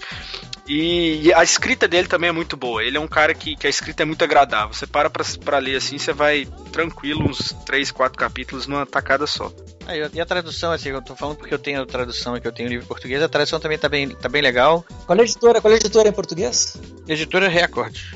Então fica aí, segunda, segunda dica, Jared Diamond, Arma, Germes e Aço, ou Os Destinos das Sociedades Humanas. Ele ganhou o prêmio Pulitzer, esse livro. O Jared Diamond tem livros fantásticos. Esse foi o que catapultou ele, assim, né? Ele tem um outro que, que eu acho que caberia uma outra discussão, que é o colapso. que Guarda isso pra, pra depois, guarda. Uhum. pra período de seca em São Paulo e tal, esse livro é seria uma boa, viu? Não só em São Paulo não, viu? Uma coisa aqui no Rio tá feia também, mas vamos deixar isso pra depois. Então tá aí nossa segunda indicação. Essa eu não vou dizer que eu vou comprar amanhã, porque já, já tem. tenho também. Se eu não tivesse, eu ia querer comprar amanhã. Então tá contigo, Jefferson. Sua segunda indicação. Bom, meu meu segundo livro é o eu acho que em português se chama O Andar do Bêbado. Que é, isso, é isso aí mesmo. É isso aí. Tá. Então, que é um livro do, de um físico, que é o Leonard Mlodinov. É ML, começa, é Mlodinov que é base, basicamente baseado na nossa incapacidade de, de acessar riscos, de acessar probabilidades, de fazer cálculos com uma certa precisão, cálculos intuitivos, em condições onde tem ruído, onde tem incertezas, né, onde tem aleatoriedades. Então, a gente evolui para fazer uma série de contas automaticamente. Então, por exemplo, se alguém joga para vocês uma, um molho de chaves, vocês, vocês conseguem calcular aquilo que vocês no curso de física levam muito tempo para aprender a fazer, calcular o alcance do, do, lançamento, onde é que vai cair, velocidade inicial, todas aquelas coisas. O cérebro de vocês faz automaticamente. Ele avalia a velocidade de saída, avalia o ângulo, faz o cálculo da trajetória, calcula onde a chave vai chegar e coloca a mão de vocês ali. Né? O cérebro de vocês, em uma fração de segundo, faz automaticamente isso que vocês lá no, durante uma prova de física passam duas horas e não conseguem, não conseguem fazer. Então tem uma série de coisas que a gente evolui para fazer, mas algumas ainda são uma grande dificuldade. Então a gente tem uh, algumas deficiências, por exemplo, se coisas acontecem em uma sequência temporal, a gente tem essa tendência de atribuir a causação, a segunda aconteceu por causa da primeira, mesmo quando são completamente descorrelacionadas. São variáveis independentes. Outra, outra capacidade nossa é detectar padrões, o que é muito útil se a gente está tentando sobreviver numa, numa savana e tu vê, por exemplo, as folhas balançando, é melhor tu reconhecer esse padrão como sendo alguém, algum bicho que vai te pegar e sair correndo, do que dizer, não, são folhas balançando. Porque se não forem folhas balançando, aqui teus genes vão ser. vão desaparecer da população. Seleção natural funcionando. Então a gente, a gente cria esses mecanismos de atribuir uma característica de agente para coisas, para coisas aleatórias. A gente identifica padrões quando não existem. Então tem uma série de, de padrões psicológicos que foram estudados, têm sido estudados, e que nos trazem algumas dificuldades hoje em dia. Por exemplo, a gente tem muita dificuldade em calcular corretamente probabilidades, por exemplo. Então, o livro é muito interessante porque ele trata de todos esses, esses problemas, ele dá as bases experimentais né, de áreas interdisciplinares que juntam, por exemplo, psicologia, economia, computação, matemática, biologia, que estudaram essas, essas características recentemente e discute um pouco as, as, as consequências. Né?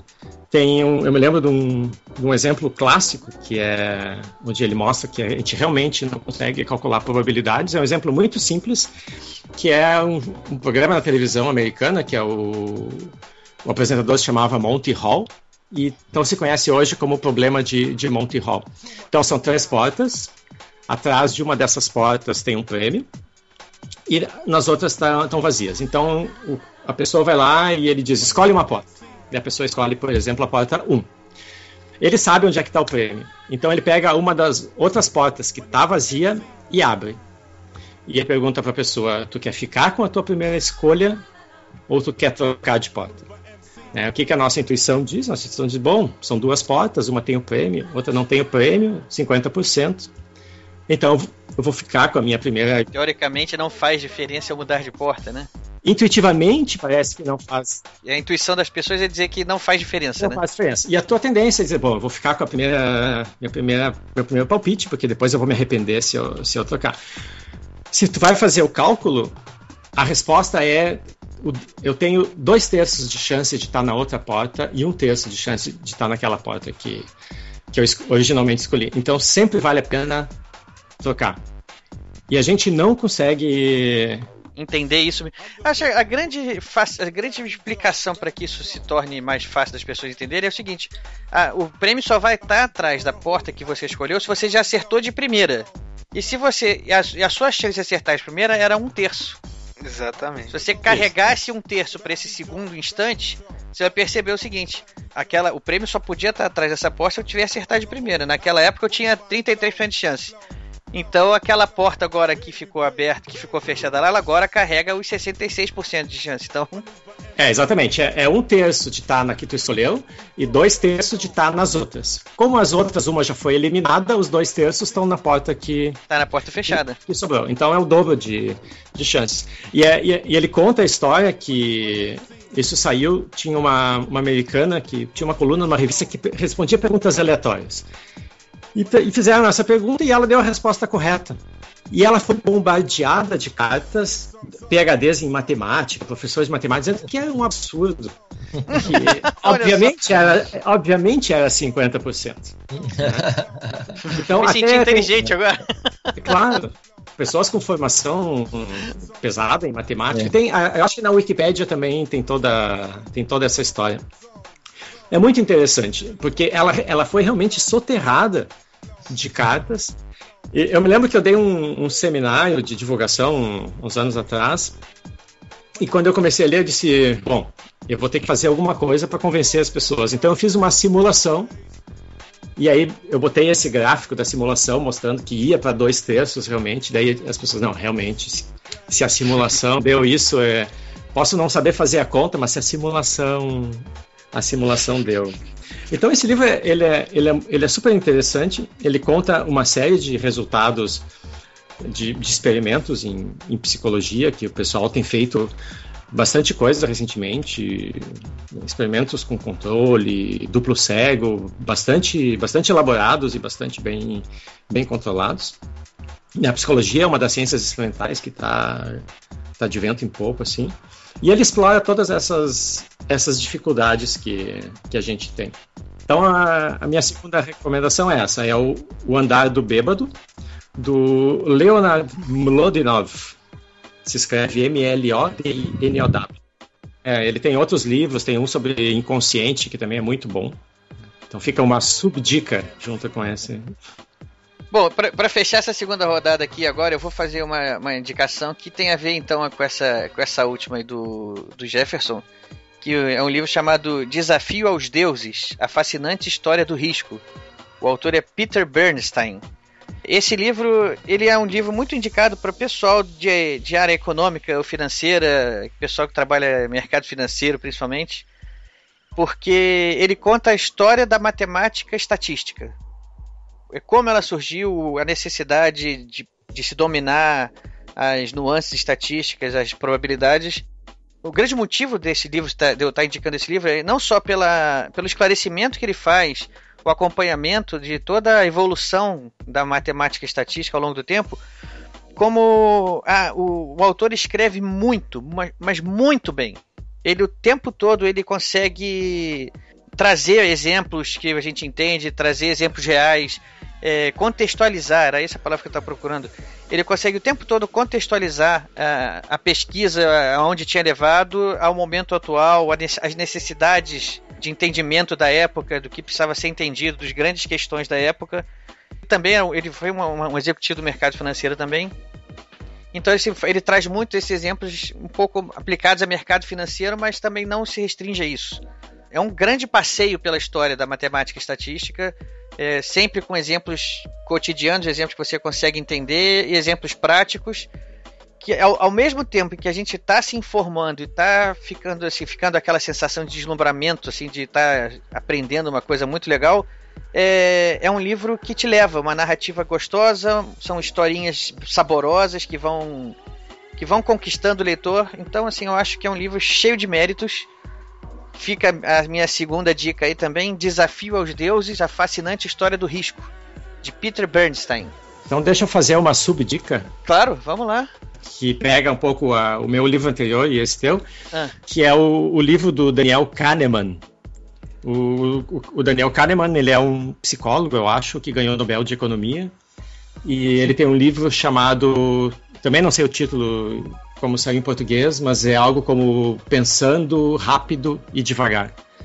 Então, é muito parecido, e inclusive o livro do Mlodinov ele, ele diz explicitamente que ele se inspirou na, nos trabalhos do, do Kahneman, que são esses dois processos que a gente tem, um processo rápido, uma resposta rápida que a gente precisa para situações de perigo, que a gente faz um cálculo intuitivo, e depois aquele outro processo numa escala de tempo bastante maior, mais longa, quando a gente tem a possibilidade de refletir conscientemente sobre os problemas e, e dar uma solução um pouco diferente. Então ele ele descreve bem esses dois processos, como que eles interagem, interferem na nossa vida cotidiana.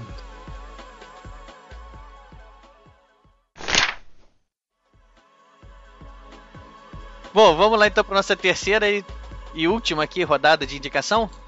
Ok, vamos lá. É, assim, eu vou ser bem rápido, porque inclusive vocês me falaram que esse livro que eu vou comentar agora já teve até um programa em vocês é, falaram sobre ele. Eu já vou te dizer qual é o título, né? Respostas científicas para perguntas absurdas. É, que na verdade o título maior é EC, uma interrogação, né? EC, fosse assim o assado, né? Do Randall Munro, não sei se é essa a pronúncia. Esse livro foi. A gente comentou sobre ele no episódio passado. O Luiz Braz, que esteve aqui com a gente, nosso convidado, comentou sobre esse livro também. Mas agora, então. É, eu achava que era uma, uma, uma, espécie de picaretagem. E eu confesso que depois que eu comecei a ler, não larguei mais. É.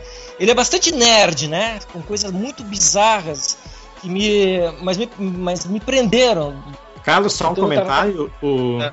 o, o autor do livro é uma celebridade na nos círculos nerd da internet, porque ele é o autor de um cartoon que se chama XKCD. Isso, isso. Eu fiquei é sabendo é disso conhecido. depois. Eu, eu conheci é. ele primeiro pelo livro. E aí, como eu achava assim, era uma, era uma tremenda bobagem.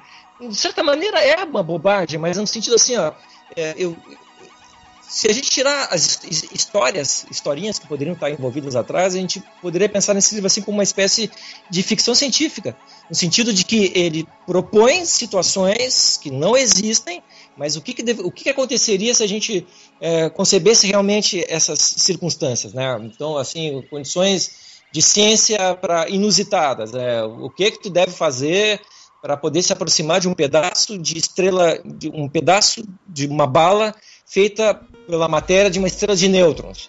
É incrível, assim, é incrível. É, qual é a altitude que deveria lançar um bife para ele poder ser assado e ser comestível? uh, não, é, é, é, é, impressionante, impressionante. Qual a distância que a gente deve ficar para ser é, morto pela radiação, por uma quantidade de radiação de neutrinos? Mas que, colocação mais louca. E olha só, ele colocou. Eu, eu fiquei impressionado, de repente, para explicar isso, ele traz elementos de ciência que são assombrosos, né? Se nós estivéssemos é, numa supernova, eu não me lembro qual categoria de supernova, mas uma supernova assim, digamos, possante. Dessas que os caras servem de vela assim para saber se uh, se está tendo uh, se está tendo uh, uh, energia escura, né? Que mostra que o universo está tá, é, se expandindo e acelerando, então se usa alguns tipos de, de estrelas de supernovas que servem de vela, né? Tem certas características. Digamos, uma dessa, se essa estrela tivesse na distância que nós estamos do Sol e ela se transformasse, o Sol se transformasse numa supernova, nós seríamos pulverizados pelos neutrinos. Pulverizados por nada. É, pelos neutrinos. O, então, é, o. O, o, autor do livro ele é físico, né? Então ele tem uma formação nesses assuntos. Não, tu lê, lê, tu lê, vê que ele conhece, ele sabe o que está falando, sabe? É muito legal, ele é.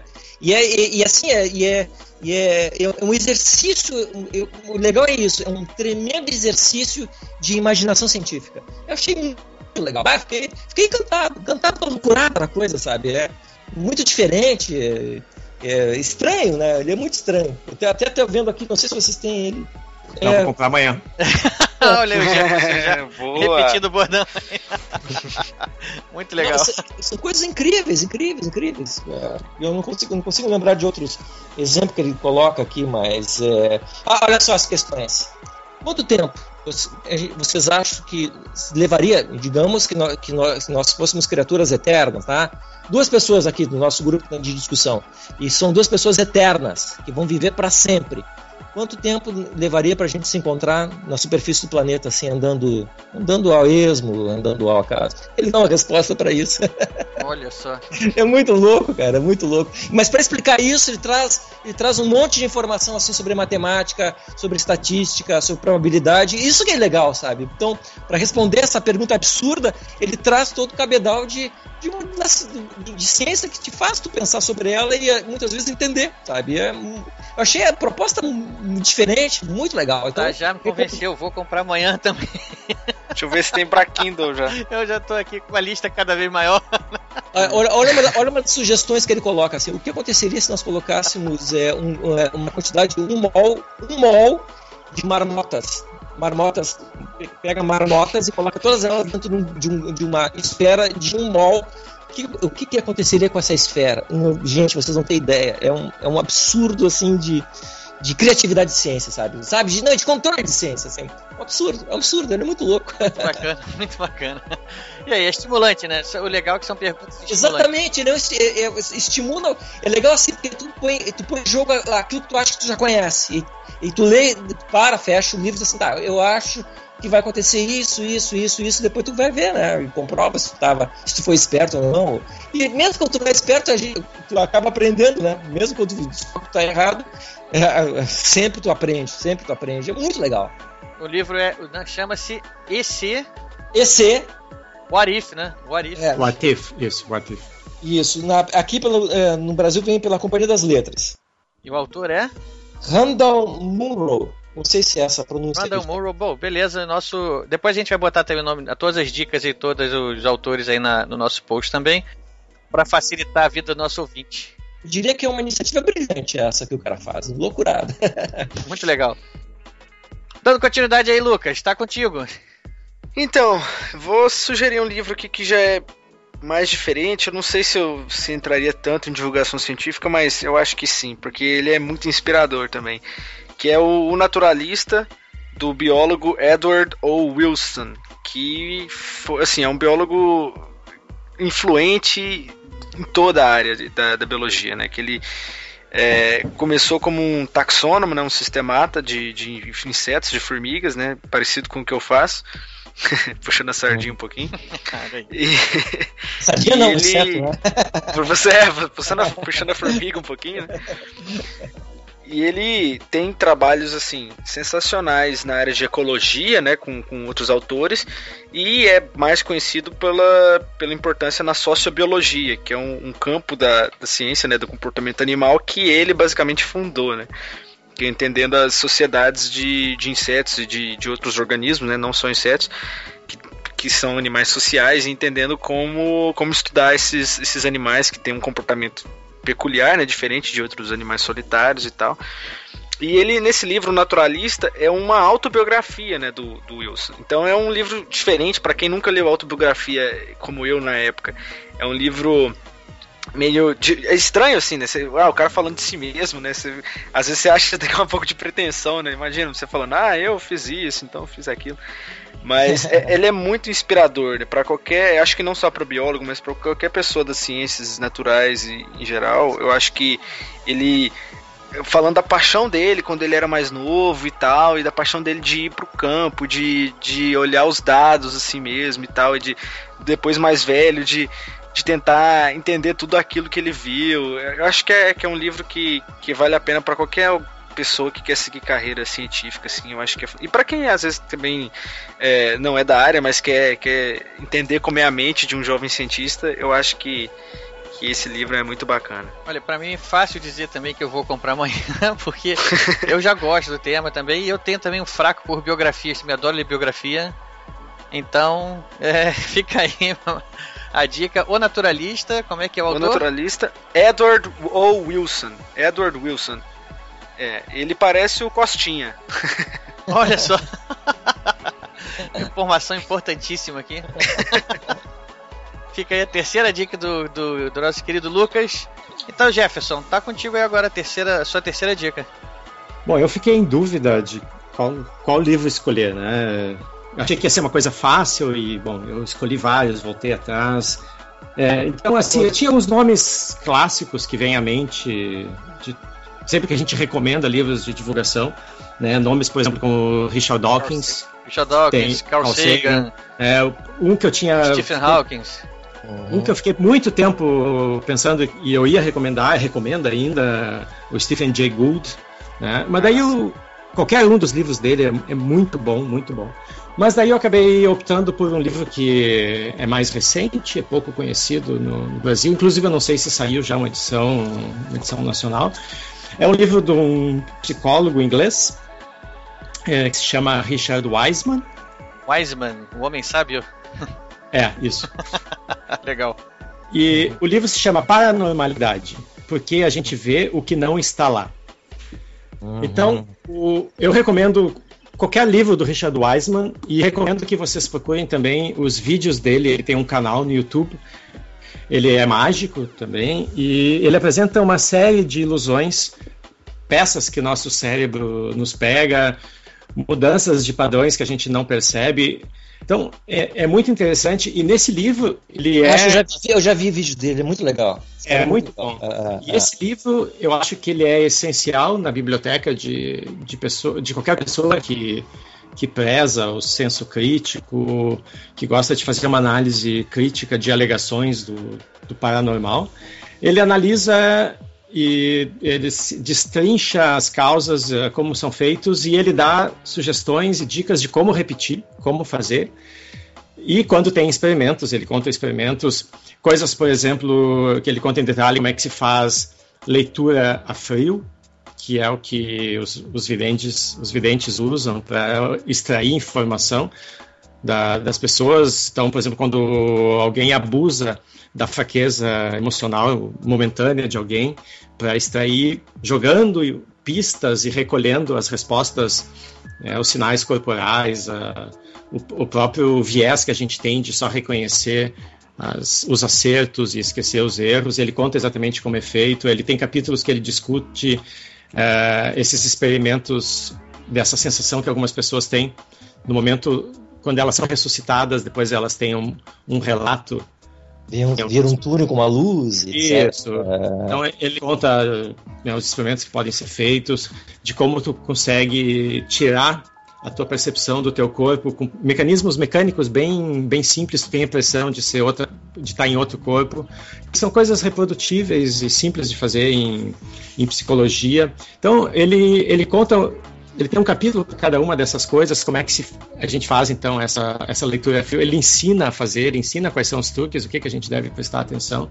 Então é um livro muito interessante, ele dá, ele dá dados experimentais, ele tem testes que vocês podem fazer na hora e testar o que ele o que ele está dizendo. Então é, é, é muito bom o livro. É um livro recente, eu acho que deve ser de alguns poucos anos atrás, é de 2011. Uhum. Então, eu não sei se já saiu uma, uma edição aqui. Ele é recomendado aqui na capa pelo próprio Richard Dawkins. Então, eu, eu, não, eu não cheguei a terminar, eu li metade, mas é muito bom o livro. Então, como é que é o título mesmo? Então, o livro se chama, é, pelo menos o original se chama Paranormalidade, porque a gente vê o que não está lá. Entendi. O autor é Richard Wiseman. Richard Wiseman. Fica aí, então, a terceira dica também do, do Jefferson. E eu tô aqui já suspirando. Porque a gente fica com aquela. Não precisa nem dizer o que eu ia falar agora, né? Vou, vou seguir em frente, deixar no ar aí. Pra fechar aqui agora, então, com a minha terceira dica.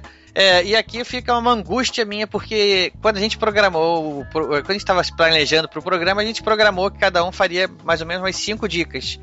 E como a gente se empolga, né, quando está falando aqui, o tempo vai É. passando, tá concordando aqui em fechar com três dicas cada um, três dicas cada um, e eu vou ter que deixar algumas de fora. Eu acho que eu, eu vou fechar aqui então com, com um do Carl Sagan, Excelente. chama-se O Mundo Assombrado pelos Demônios, a ciência como uma vela no escuro.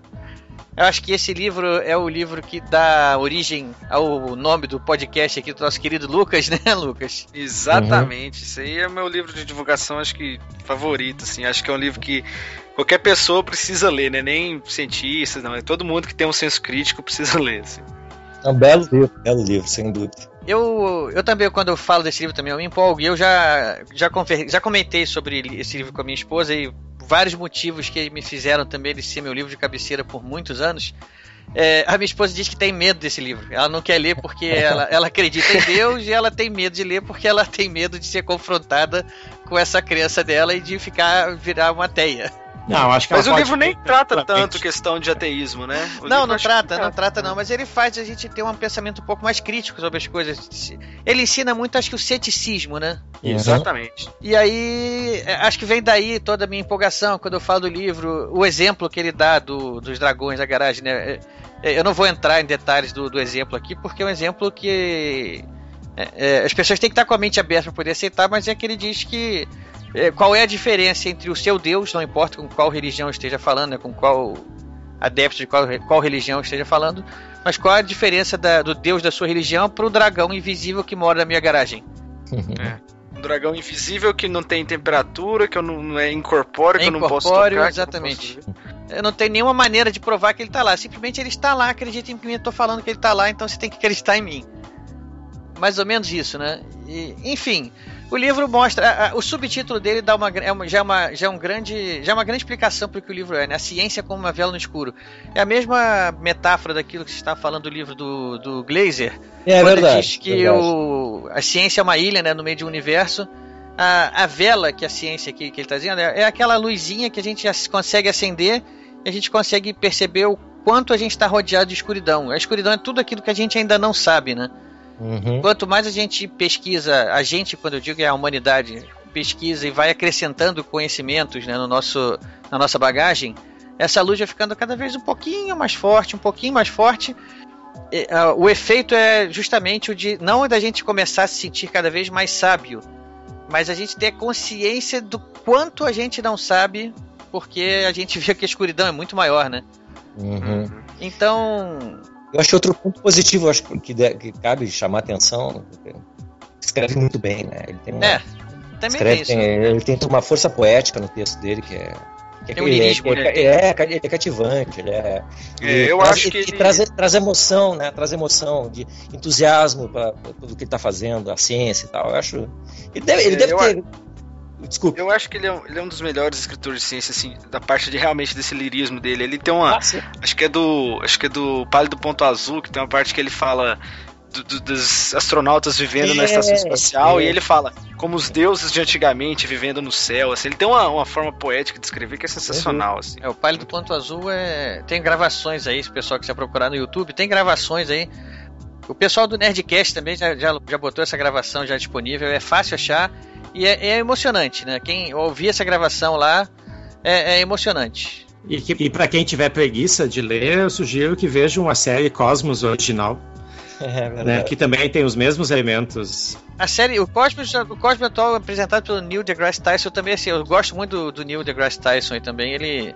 Sim, os dois, são duas é propostas. Para quem quiser ter uma amostra do que é, a, digamos, a escrita do Carl Sagan, embora o texto não Ah. seja só dele, né, acho que o Cosmos é um, é um bom exemplo. Ele, ele não é à toa que ele se tornou, acho que talvez o maior nome de divulgação científica, no mínimo no Ocidente, né? Mas enfim, pessoal, era isso aí que eu, que eu te queria dizer. Eu, como eu falei, a gente se empolga aqui. E a gente que a gente tem indicações para fazer mais no mínimo uns três programas como esse, por baixo, sim, fácil. Eu tô quase largando o título do último livro, assim, só para as pessoas não esquecerem. O título do último livro é O Mundo Assombrado pelos Demônios, A Ciência como uma Vela no Escuro, livro do Carl Sagan. É, é um livro essencial. Todo mundo que gosta de ler, todo mundo que se interessa no mínimo por ciência, é, é um clássico, tem que ter esse livro, tem que dar uma leitura desse livro aí que, que não vai se arrepender, acredito eu, não vai se arrepender. Eu Acho que pode ser o primeiro livro de, de introdução à ciência, assim, digamos, a pessoa nunca leu nada, come- começar por esse já é uma, uma belíssima introdução.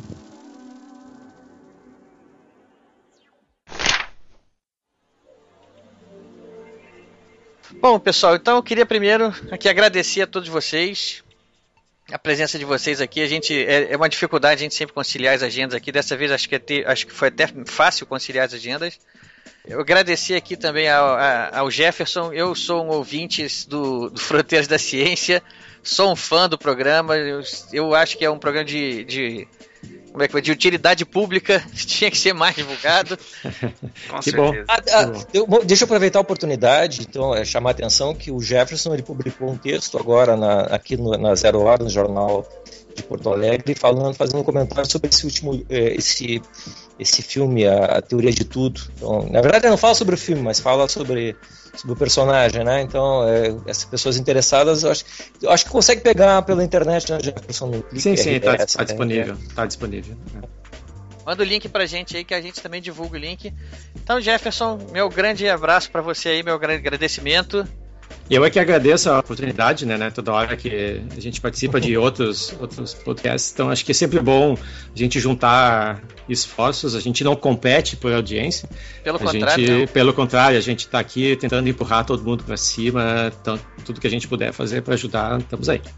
É, Lucas, também, sua presença aqui, o Dragões de Garagem também, quando eu descobri ele de- depois do, do, do Fronteiras da Ciência, mas também é um podcast que eu também boto aí também na minha lista de utilidade pública.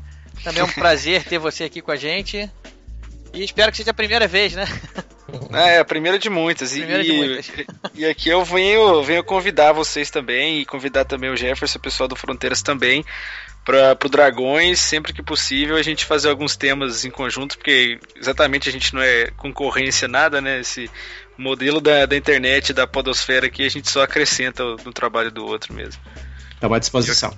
Mirage aí que se, se autodenominou um picareta aí que se mostrou aí ao longo do debate um, um, debate, um debatedor apaixonado aí. Eu agradeço muito a participação também. Ah, não, eu, eu que tenho que agradecer, porque para começar, eu me diverti um monte e aprendi um monte. Com, eu gostei muito de ter novos livros que eu não conhecia. Isso que eu achei bastante interessante. Eu quero. Não, essa parte eu não agradeço, não, porque agora minha lista aqui, minha lista de livros que eu já comprei e ainda não li, já é notória, já é famosa, eu sempre falo sobre isso, que ela é uma lista, é uma pilha de mais de 40 livros que já estão É, comprados e ainda não lidos. é. Olha, eu quero recomendar para quem quer ouvir um pouco mais o Carlos que assista, que ouça o episódio do Fronteiras da Ciência do dia 1 de abril de 2014, que ele teve uma participação brilhante no A episódio. data não é à toa, pelo visto, né? Não, não, não é. Ah, é. Então, pessoal, mais uma vez eu agradeço muito a presença de vocês. Eu espero que seja a primeira só de uma longa série que vocês estejam aqui com a gente, porque esse tema, como eu falei, dá no mínimo, no mínimo, mais uns 3, 4 podcasts aí, fácil, fácil, assim, sem esforço. Só os dois livros que eu deixei de citar aqui, eu já me arrependi de não ter citado. Mas eu vou me esforçar para não falar também. nem o título, só para eu poder me, me forçar a, a fazer mais um programa desse mais pra frente aí. E quem sabe a gente pode repetir o grupo. Ah, não, certamente, tem muita, muito livro pra gente falar. Então tá aí, pessoal. Agradeço. Eu sou Ricardo Erdi, me despedindo de vocês. Um abraço. abraço, tchau, tchau.